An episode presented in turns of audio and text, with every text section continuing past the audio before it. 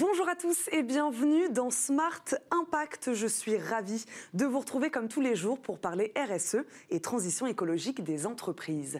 À mes côtés, Émilie Kovacs, fondatrice et rédactrice en chef du média Ecopo. Bonjour Émilie. Bonjour Eva, bonjour à tous et bienvenue euh, dans Smart Impact. Au sommaire aujourd'hui, euh, nous parlerons mode responsable et engagé avec Victoire Sato, euh, cofondatrice du média The Good Goods. Notre débat RSE portera aujourd'hui euh, sur la préservation de la biodiversité avec Jérôme Cohen, président fondateur de Engage, et Thomas Parouti, fondateur de l'agence Mieux. Euh, nous verrons ensuite comment la Gironde veut devenir un, territoire résilient. Et enfin, nous parlerons recyclage de l'eau avec la start-up Hydraloop. Mais d'abord, les news Eva. Oui, Émilie, plus d'un Français sur trois prêt à s'engager pour un monde plus durable. C'est le résultat d'une étude de l'association 4D et VEC France. Depuis trois ans, les deux organisations réalisent un baromètre annuel de mesures de perception des Français sur les 17 objectifs de développement durable, les fameux ODD de l'ONU. Une étude cette année post-Covid qui confirme la volonté des Français à mieux consommer. 38% ont fait plus attention à l'origine des produits qu'ils consomment, 29% ont fait plus attention à leur production de déchets et 28% réfléchissent sérieusement à leur impact sur le climat. Enfin, sur 13 sujets liés aux ODD, 65% des Français ont fait plus attention à au moins l'un d'entre eux. De plus en plus de déchets électroniques. C'est la dernière mise en garde de l'ONU. Les déchets provenant de l'électronique ont dépassé les 50 millions de tonnes en 2019 dans le monde, une augmentation de 20% sur 5 ans. Seuls 17% des 53 millions de tonnes de déchets provenant de l'électronique grand public, téléphones, ordinateurs, électroménagers ou automobiles ont été recyclés, selon le rapport annuel de l'ONU sur le sujet. Le reste, pour un montant estimé à quelques 50 milliards d'euros, jeté. Il faut régler cet enjeu de recyclage, avertit l'organisation, et vite. Et enfin, du 29 août au 20 septembre 2020 et pour la huitième année consécutive, le Tour de France lance l'opération Le Tour de France de la biodiversité. L'objectif met à l'honneur les écosystèmes des régions traversées par les coureurs, de la région niçoise à Saint-Quentin en Yvelines en passant par les Cévennes ou le parc des Écrins. Cette année, ce Tour de France de la biodiversité prend en effet une tonalité particulière suite au confinement où chacun a pu prendre conscience de l'importance de ces espèces et paysages à protéger. C'est maintenant l'heure de notre invité du jour.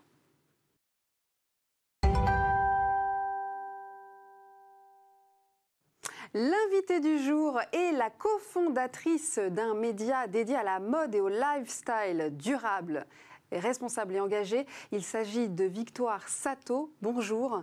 Bonjour. Euh, vous êtes, euh, merci d'être avec nous. Vous êtes la cofondatrice du média The Good Goods. Est-ce que vous pouvez nous présenter ce média? Tout à fait, merci beaucoup de me recevoir. Alors euh, oui, The Good Goods euh, donc, est une structure que j'ai cofondée avec mon frère Thibault en 2016 qui comprend un média grand public, euh, digital, 100% digital et omnicanal. Donc un web magazine qui contient également une cartographie des boutiques engagées partout dans le monde et un annuaire de marques responsables qui sont référencées selon leurs engagements. Nous avons également une chaîne de podcast qui est plus à destinée business où je reçois des porteurs de solutions qui œuvrent en faveur de l'accélération de la transition de l'industrie. Et enfin, euh, une partie agence de gestion d'influence et d'influenceurs et d'influenceuses responsables. Comment vous en êtes arrivé là? À quel moment vous avez fait le constat qu'il fallait parler de mode, mais de mode euh, responsable? Alors, euh, moi j'ai un parcours un petit peu atypique. je suis médecin en fait, j'ai une formation scientifique, donc j'ai fait 11 ans de médecine, je suis radiologue précisément, c'est un métier que j'ai exercé pendant deux ans dans le privé et dans le public et qui ne me correspondait pas trop, avec toujours en, arrière-pensée euh, l'idée que la mode était, euh, était une passion que j'avais envie de convertir en métier. Je ne savais pas exactement à quel euh, moment. Donc j'ai une formation sur le sujet qui est autodidacte et en parallèle une, une grande appétence pour tout ce qui relève de l'écologie et particulièrement une empathie pour l'humain qui était relative à mon premier métier mais qui est applicable aussi au secteur de la mode. Il se trouve que je suis quelqu'un d'assez hyperactif, j'ai toujours eu plusieurs vies professionnelles en même temps, j'ai beaucoup rédigé de contenu, soit sur des blogs, soit sur des médias euh, en freelance euh, pendant mon internat à Paris. J'ai également fait un Master 2 euh, en pédagogie numérique au Centre de recherche interdisciplinaire qui m'a permis d'apprendre d'en apprendre plus sur les, outils numériques et les méthodes digitales qui, servent à la pédagogie, donc la robotique, les, les MOOC, les structures d'information en ligne, etc. et à côté de ça, donc mon frère a un parcours business. lui, il, était, il avait dans l'idée de créer un jour un business à impact. il a un parcours qui, a toujours été dans, ce type de domaine. et il s'est trouvé un moment dans ma carrière, euh, dans ma, courte carrière journalistique en freelance, où j'ai dû rédiger un dossier euh, sur l'impact environnemental et humain de l'industrie du vêtement. Je ne m'y étais pas vraiment intéressée euh, au préalable, j'avais pas relié les points. Et pour, pour ce dossier-là, j'ai fait un travail de sourcing bibliographique qui était euh, un petit peu équivalent à celui qu'on fait euh, lorsqu'on fait une thèse de médecine ou euh, tout simplement des recherches scientifiques. Et là, j'ai découvert tout un tas de statistiques terrifiantes que aujourd'hui tout le monde connaît, mais donc c'était en 2016. C'est un secteur très très polluant, celui de la mode. Exactement. Alors, ça n'est pas le deuxième comme on, on, le répète un peu partout et souvent de façon assez infondée. Par contre, ça reste 10% des émissions de gaz à effet de serre dans le monde de façon générale, 3% des terres cultivables qui sont dédiées à la culture du du coton euh, et qui emploie 16% des pesticides mondiaux. Enfin, ce, sont des chiffres qui sont euh, aujourd'hui disponibles, mais qui à l'époque ne l'étaient pas. Et, euh, j'étais embêtée parce que je, n'arrivais pas à concilier ma passion pour cette discipline et à la fois ma conscience écologique. C'est là qu'on a eu l'idée de créer ce média. Parce Ça a été révélateur, ouais, du coup, hein, Exactement. ce travail-là d'enquête. Complètement. Alors je dois dire que je n'aurais jamais fait seul et que clairement la structuration euh, économique euh, et la création d'une entreprise et la structuration économique d'un média euh, sont des sujets épineux pour lesquels je, suis épaulée et, Thibault et moi formons un binôme voilà, qui s'est rencontré au bon moment dans cette vie professionnelle en tout cas. Alors justement, euh, la mode euh, responsable, on disait, c'est un secteur très polluant. Vous, quelles sont les entreprises que vous mettez en avant dans votre euh, site média? Alors nous, on travaille avec tout type d'entreprise parce que on, cherche au maximum à ne pas prendre parti. Ça ne veut pas dire qu'on ne révèle pas des informations qui sont sourcées et on le fait en transparence. C'est la condition sine qua non pour qu'une entreprise travaille avec nous. le jeu, c'est qu'elle nous elle nous livre les clés de euh, sa production, sa distribution, son shipping. On lui pose tout un tas de questions. On réalise des audits sur des critères euh, très précis. On récupère euh, soit des certifications, soit des chartes d'engagement qui sont signées par les marques. Et à l'issue. Quels sont les critères justement qui définissent Comment vous définissez qu'une marque est responsable ou non? Alors, déjà, je, pense que c'est important d'avoir une représentation de, quête et de ce qu'on appelle la stratégie des petits pas et non pas de point d'arrivée. Une marque n'est pas à un moment donné responsable. Une marque responsable, c'est une marque qui n'arrête jamais de te poser des questions. Ça, c'est la première chose. Euh, une marque peut être responsable, même une marque de grande distribution, à partir du moment où sa gouvernance ou ses dirigeants ont pris conscience d'un problème, ont mesuré, et c'est là que la science a une vraie valeur ajoutée, euh, ont mesuré euh, un impact problématique sur la chaîne de production et travaillent de façon efficace à, œuvrer à son changement en étant euh, généralement accompagné par des structures euh, dont c'est le métier, parce que la RSE ou le développement durable euh, n'est ni enseigné dans les écoles de mode ni dans les écoles de commerce. en tout cas, si, si, elles le sont, c'est très récent. Donc ce sont des marques voilà, qui, pour nous, ont toujours trois points communs. Le premier, c'est qu'elles sont très humbles. Elles, se posent des questions et elles remettent en question leurs pratiques. La seconde, c'est qu'elles elles s'attaquent généralement à une clé d'entrée pour cette transition. Donc euh, sur la chaîne de production, ça peut être passé d'un système de euh, production à très large volume euh, à un système de précommande ou une production à la demande et se passer voilà, de, la logique d'économie d'échelle et des volumes qui créent les problèmes de stock qu'on connaît actuellement. Ça peut être changer ses méthodes de packaging, ça peut être intégrer l'économie circulaire et une structure de, réintégration de seconde main sur par exemple sa plateforme web. Enfin voilà, c'est choisir un cheval de bataille et y aller à fond.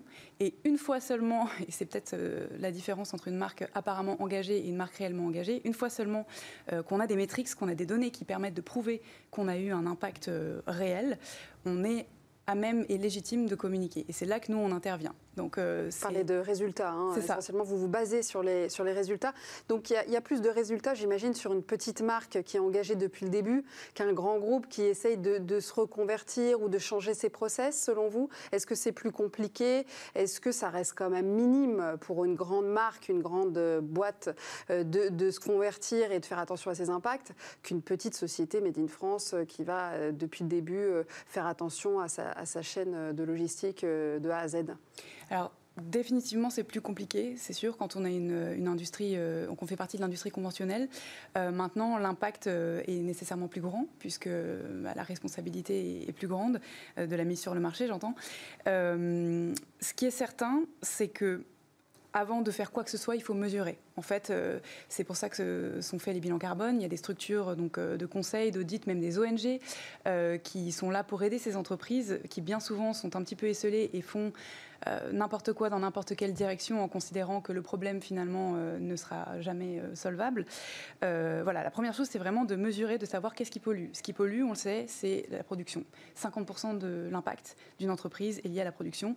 Ça va du sourcing matière à finalement peu, enfin disons peu, c'est plutôt un rapport de 10% lié au transport. Donc une production, par exemple, asiatique impact certes euh, du fait du transport, mais impact moins que ce qu'on pourrait penser. Après, il y a des questions de euh, comment dire solidarité euh, à l'économie locale de son pays, etc. Mais ça, c'est autre chose. En tout cas, voilà, la première chose, c'est vraiment mesurer. Une fois qu'on s'est attaqué à cette, enfin qu'on a choisi un problème auquel s'attaquer, clairement, quand on est dans la grande distribution, il faut changer de logique de, production. Il faut euh, rentrer dans un système qui n'est pas nécessairement directement circulaire, mais en tout cas considérer que... On en est où avec eux en ce moment en France sur la grande distribution, sur le textile? Ils sont à la traîne encore? Alors... Euh, la grande distribution ou les grandes entreprises françaises en tout cas du secteur? Oui, je, pense que c'est, encore une fois, il faut dissocier les effets d'annonce de la réalité.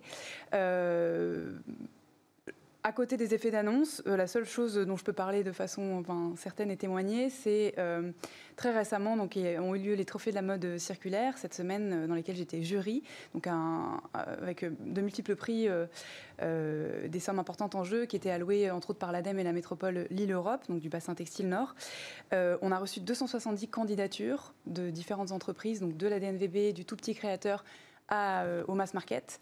Et euh, parmi ces marques, il y avait euh, des marques de grande distribution françaises dans le secteur de l'enfant notamment, qui communiquent très très peu sur leurs engagements et qui sont en sous-marin depuis 10 ans en train de travailler sur des projets de recyclage, par exemple des chaussures, d'innovation textile pour permettre aux vêtements d'évoluer avec la morphologie des enfants pour éviter de reproduire et de consommer, etc. etc. Donc je pense qu'il y a deux vitesses de communication et c'est là où nous on essaye de faire le tri avec The Good Goods. on n'a pas de problème à communiquer sur un géant qui pollue, mais qui est prêt à nous ouvrir ses portes et à faire état avec humilité, encore une fois, de ses, de de ses réussites et, de ses, des points problématiques, si tant est qu'il soit en train d'y travailler. Et puis, euh, on a un petit peu plus de mal et on n'a pas de problème à dénoncer, euh, au contraire, les marques euh, qui font n'importe quoi. Et on a eu quelques exemples de scandales, notamment lors du confinement, sur des impayés et sur des marques qui sont totalement désengagées de leurs partenaires et qui se disent euh, le reste du temps engagés sur une collection, par exemple, qui utiliserait des matières recyclées ou du coton bio. Voilà, ça, ça s'appelle du greenwashing. C'est difficile à expliquer, mais euh, c'est pour cet effort de pédagogie qu'on est là. En tout cas, le secteur avance sur cette question-là. Oui. Aujourd'hui, les petites structures, vous disiez, les solutions, elles sont là. Très concrètement, et ça c'est très important aussi de le soulever, euh, c'est que malheureusement ces entreprises, lorsqu'on leur parle, elles sont un petit peu comme un renard devant des phares, c'est-à-dire qu'elles elles ont un abord très punitif de la chose, alors que pour nous, la RSE et euh, la transition, c'est une opportunité euh, de faire mieux, de gagner la confiance de ses partenaires, des consommateurs qui clairement sont de plus en plus éclairés sur le sujet. Euh, il y a de, plus en plus de sondages sur des échantillons de population, de 1000 à 5000 personnes par l'observatoire de l'IFM, par une structure comme Tagwall, qui est un moteur de recherche dédié à la mode, selon lequel très récemment, il y, a moins de trois semaines, une étude est sortie expliquant que 71% des gens qui étaient interrogés euh, sont prêts à payer plus pour une marque qui est véritablement engagée. 46% d'entre eux euh, vérifient les étiquettes de façon quasiment systématique. Donc euh, il y a une vraie évolution, en tout cas de la part du consommateur, que clairement les entreprises doivent suivre si elles veulent subsister. Merci beaucoup Victor Sato d'avoir été avec nous, d'avoir parlé mode responsable et de nous avoir présenté votre média. Merci beaucoup. On va parler, on va passer maintenant à la bonne pratique du jour.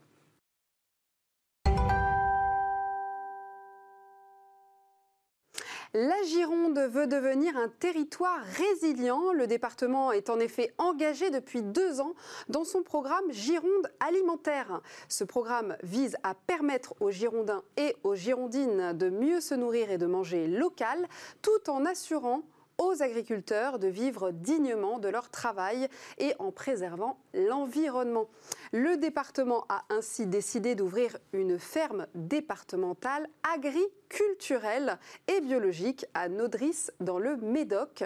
Il lance un appel à toutes celles et ceux qui souhaitent se lancer dans le maraîchage biologique. 8 hectares seront mis à disposition et pourront être découpés en plusieurs lots selon les projets présentés.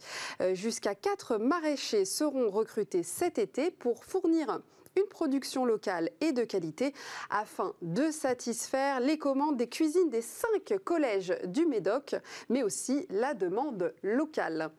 Cette ferme départementale ambitionne d'être un modèle de production exemplaire d'un point de vue environnemental et social. En effet, en plus de l'activité de maraîchage, le terrain abritera un élevage de poules, une conserverie ou encore un point de vente. Et ce n'est pas tout. Au-delà de l'aspect agricole, le domaine de Nodris sera également un lieu de rencontre et de création culturelle.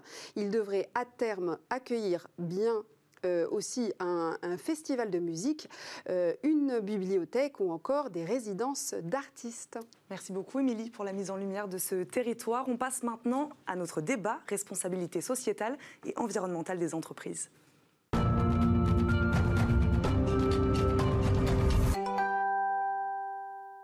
Notre débat RSE porte aujourd'hui sur cette interrogation comment être un acteur de la préservation de la biodiversité? Pour en parler en plateau, nous accueillons tout de suite Jérôme Cohen, président fondateur de Engage. Bonjour. Bonjour. Et Thomas Parouti, fondateur de l'agence Mieux. Bonjour. Bonjour. Merci à vous deux d'être ici. On commence peut-être avec votre définition de la biodiversité pour commencer euh, dans ce sujet. Pas simple. La biodiversité, on pourrait dire que finalement, pourquoi pas? C'est euh, tout ce qui concerne le vivant dans toute sa diversité. Donc c'est bien sûr les animaux, euh, mais c'est aussi tous les, tous les microbes, toutes les bactéries euh, qui sont autour de nous. Nous avons des interactions tous les jours avec des millions de microbes et de bactéries qui sont à l'extérieur de nous, au contact de nous, sur notre peau, à l'intérieur de notre corps. Et c'est euh, ce qui constitue, à mon avis, fondamentalement la, biodiversité qui aujourd'hui, évidemment, est dans un état, on va dire, inquiétant, puisque en, l'espace de, de, 30 ans, la, la, chute de la biodiversité a été multipliée par 100, que 70% des insectes en biomasse ont disparu depuis 30 ans. Donc le mot préserver, c'est peut-être pas le bon en fait. Non, je pense qu'il faut régénérer, et c'est ça ce qu'on essaye de faire nous, on en parlera après, avec notamment nos défis, mais je pense que c'est fondamental de la régénérer. Et puis je crois, tu me diras, c'est complétera après, je crois que euh, ce qui est fondamental aussi, c'est de nous souvenir, que nous faisons partie de la biodiversité. L'homme a eu une position, on va dire, à côté, voire éventuellement dominante, euh, en surplomb la biodiversité. Non, nous en sommes partis. Et c'est ça, c'est cette réconciliation, cette reconnexion euh, qu'il faut, qu'il faut travailler, qu'il faut nourrir aujourd'hui. Et en plus, l'enjeu est mondial, c'est-à-dire que par définition, euh, la nouvelle ministre de la transition écologique et solidaire qui avant était secrétaire d'État à la biodiversité, si mmh. demain elle a plus de pouvoir, elle peut agir au niveau français, mais globalement, ça n'est pas suffisant. C'est une catastrophe et elle est mondiale. Et ce qui est très décevant, c'est que cette année, ça devait être l'année de la biodiversité. Vous savez, il y avait le congrès de Marseille de l'UICN et il devait y avoir la COP 15 en Chine spécifique à la, sur la biodiversité. Et donc ce coup de projecteur, on l'aura pas. Après, on a eu le coronavirus hein, qui fait partie du. Euh, qui a permis de faire gagner euh, deux semaines, hein, c'est ça Sur euh, trois semaines Ouais, sur le, jour du dépassement. Du jour, du dépassement. A priori, trois, quatre semaines. Ça a préservé la biodiversité. et c'est surtout, ça a mis un coup de projecteur sur une partie de la biodiversité qu'on oublie parce qu'elle est invisible. Mm. Mais voilà, on fait partie avec les animaux, les végétaux, les écosystèmes de cette diversité du vivant.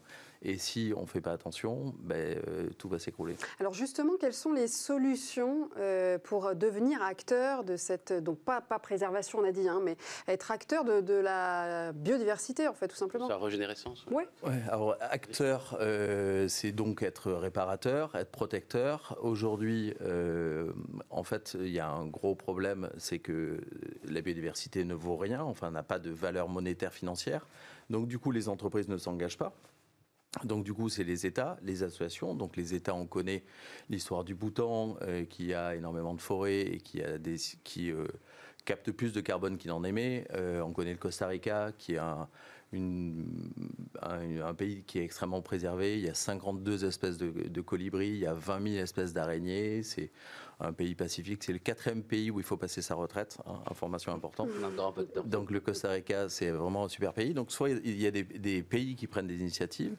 Il y a évidemment le monde associatif. Euh, on peut penser à la LPO, euh, la Ligue de protection des oiseaux, à l'ONF, à des petites associations qui s'occupent de préserver des anciennes graines comme Cocopelli. Euh, et après, il y a des initiatives, par exemple les sea cleaners, enfin, il y a plein de projets de bateaux qui euh, ont promis qu'ils allaient récupérer 80% du plastique qui est dans les océans. vous dites que les entreprises ne s'engagent pas, mais elles peuvent, elles doivent euh, s'engager, oui, oui, oui, mais préserver cette, un euh, chemin, biodiversité. C'est un chemin, c'est comme avec le climat. Je crois que les, les, entreprises sont en train de, de, de prendre de plus en plus conscience, mais d'abord, il y a un travail de conscience à faire, de conscience qu'elles ont été une partie du problème euh, qu'elles ont abîmé la biodiversité avec un rapport assez vorace. Et puis aujourd'hui, eh bien, cet changement de conscience qui est de se dire est-ce que l'on peut être, euh, en tant qu'entreprise, partie de la solution? Donc je crois que c'est ça qui est fondamental aujourd'hui, c'est cette prise de conscience et cette euh, inversion de schéma. Hein, vis-à-vis de la biodiversité. Alors il y a, après, il y a plein de solutions qui vont du biomimétisme au développement durable. ce qui est à mon avis, fondamental, euh, c'est que les solutions qui sont euh, mises en place ne soient pas périphériques, euh, symboliques, décoratrices, mais que ce soit des solutions qui sont au cœur du business model et qui changent fondamentalement l'entreprise. Et puis, je reviens à mon dada, mais la biodiversité, c'est aussi les hommes. Donc, quand on dit qu'une entreprise s'engage pour la biodiversité, elle s'engage aussi pour ses salariés, comment on travaille, comment je travaille avec mon collaborateur, comment je respecte leur propre rythme en quelque sorte, leur propre participation, leur propre biodiversité en quelque sorte, euh, et comment je, je, je, je, protège ou je, euh, je, m'occupe aussi quelque part des consommateurs comme faisant eux aussi partie de la biodiversité. Donc je crois que c'est un changement fondamental de perspective qu'il faut mettre en place. Et je pense qu'il y a un mouvement d'accélération, donc il faut euh, soutenir, euh, il faut attiser. C'est pas difficile parce qu'il y, a énormément de causes en fait. Comment choisir entre effectivement, on disait les oiseaux, euh, les poissons. comment on fait en fait quand on est une entreprise, on veut faire quelque chose, on fait quoi en fonction de peut-être sa, sa, situation géographique à côté de chez soi. Je pense qu'effectivement, après tu compléteras si tu veux, mais il n'y a, a, pas de solution toute faite.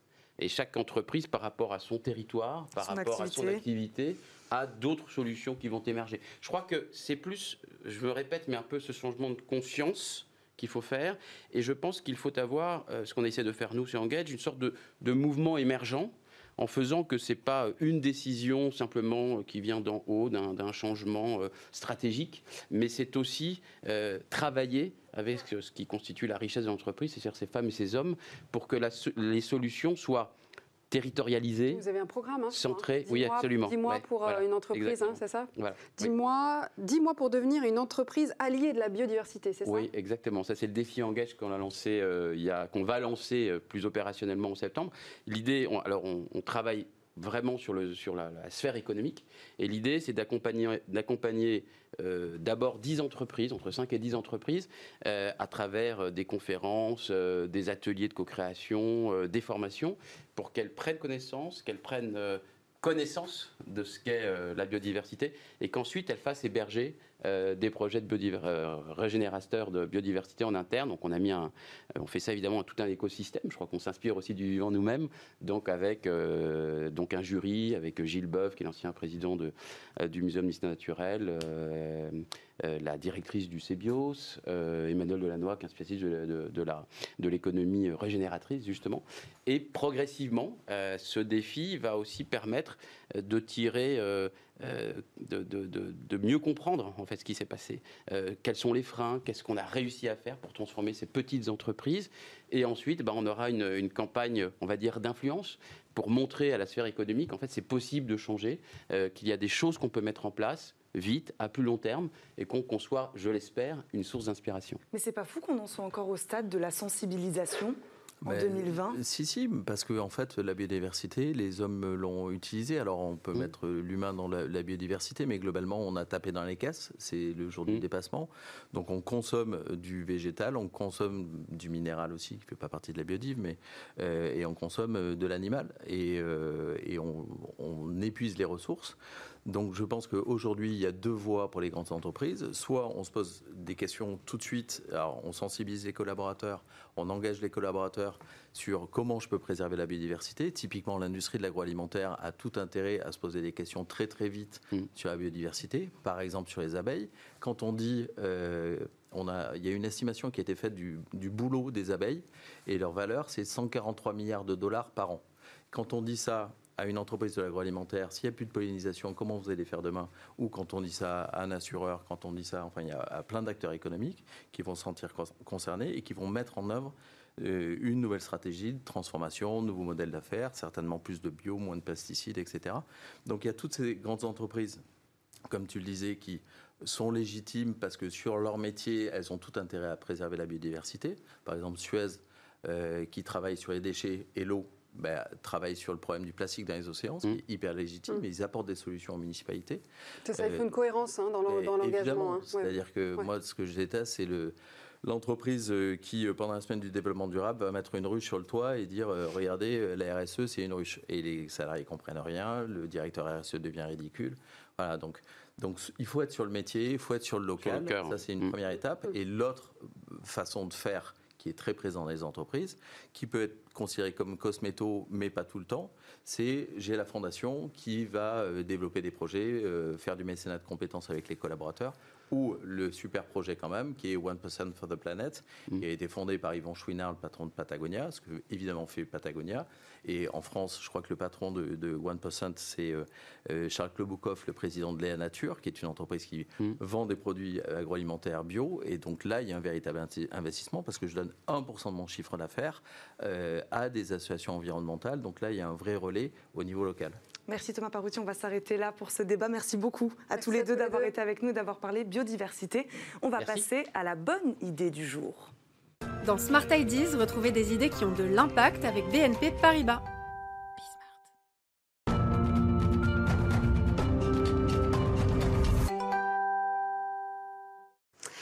Bonne idée du jour est celle de l'entreprise Hydraloop et nous sommes pour en parler avec sa responsable communication Sabine Stuver.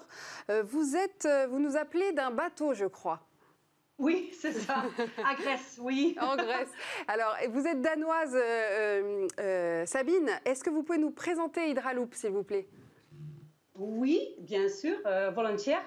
Alors, c'est un produit hollandais et nous concevons et produisons des produits de recyclage de l'eau décentralisés, innovantes, ayant gagné plusieurs de prix et qui sont les premières de ce genre dans le monde. C'est un enjeu majeur, le recyclage de l'eau. On n'en parle pas assez. Euh, est-ce que vous pouvez euh, expliquer une autre fois votre question, s'il vous plaît? Est-ce que c'est un enjeu? Est-ce que c'est important de recycler l'eau? À quel, à quel niveau c'est important? C'est très important parce que vous avez, tout le monde devrait commencer à reconnaître la véritable coût et la véritable valeur de l'eau. C'est notre or bleu. Et car si nous continuons à traiter nos eaux mondiales comme nous le faisons aujourd'hui, nous ne serons pas en mesure d'assurer un approvisionnement en eau sécurisée pour les futures générations. Et par recycler à l'eau et par utiliser l'eau une deuxième fois, euh, c'est très important et ça contribue à un euh, monde plus, euh, comment ça dit, sustainable. Alors, comment, comment fonctionne Hydraloop concrètement? Alors, ça, ressemble comme une, comme une frigo, une frigidaire, hein, donc c'est pas très très très grande. Et ça n'utilise pas les membranes, les filtres, et nous ne n'utilisons pas parce qu'ils bloquent. Et nous avons créé un système pour le consommant, c'est sans souci. Alors, nous utilisons euh, euh, float. Ah, je le fais en, anglais les mots parce que je ne connais pas en français. Allez-y. Euh, sedimentation, flotation, dissolved air flotation, foam fractionation, euh, euh, biological treatment, un traitement biologique. Mhm. Et le dernier, c'est une, une, lampe UVC, donc l'eau est euh, désinfectée. Et je pense à ce moment aussi avec le Covid, c'est très important de savoir que l'eau, après le traitement, c'est clair, c'est, comment ça dit, it's safe, et on peut le réutiliser pour la toilette, pour le. Et Sabine, euh, pour vous vous jardin. adressez à qui? Oui, Hydraloop s'adresse à qui? Aux particuliers, aux entreprises? Pour tout le monde, pour tous. C'est pour les maisons, mais aussi nous faisons le, le, le, le petit pour les maisons et nous faisons le plus grand pour les lodges, pour les hôtels, pour, les, pour, pour tous les bâtiments. Merci beaucoup euh, Sabine d'avoir été Merci. avec nous euh, aujourd'hui euh, en direct de votre bateau. Merci beaucoup de nous avoir parlé d'Hydraloop. C'est déjà la fin de votre émission Smart Impact, mais on vous retrouve très vite avec Émilie. Oui, Eva, on a hâte de vous retrouver demain pour une nouvelle émission et plein d'autres solutions. À très vite.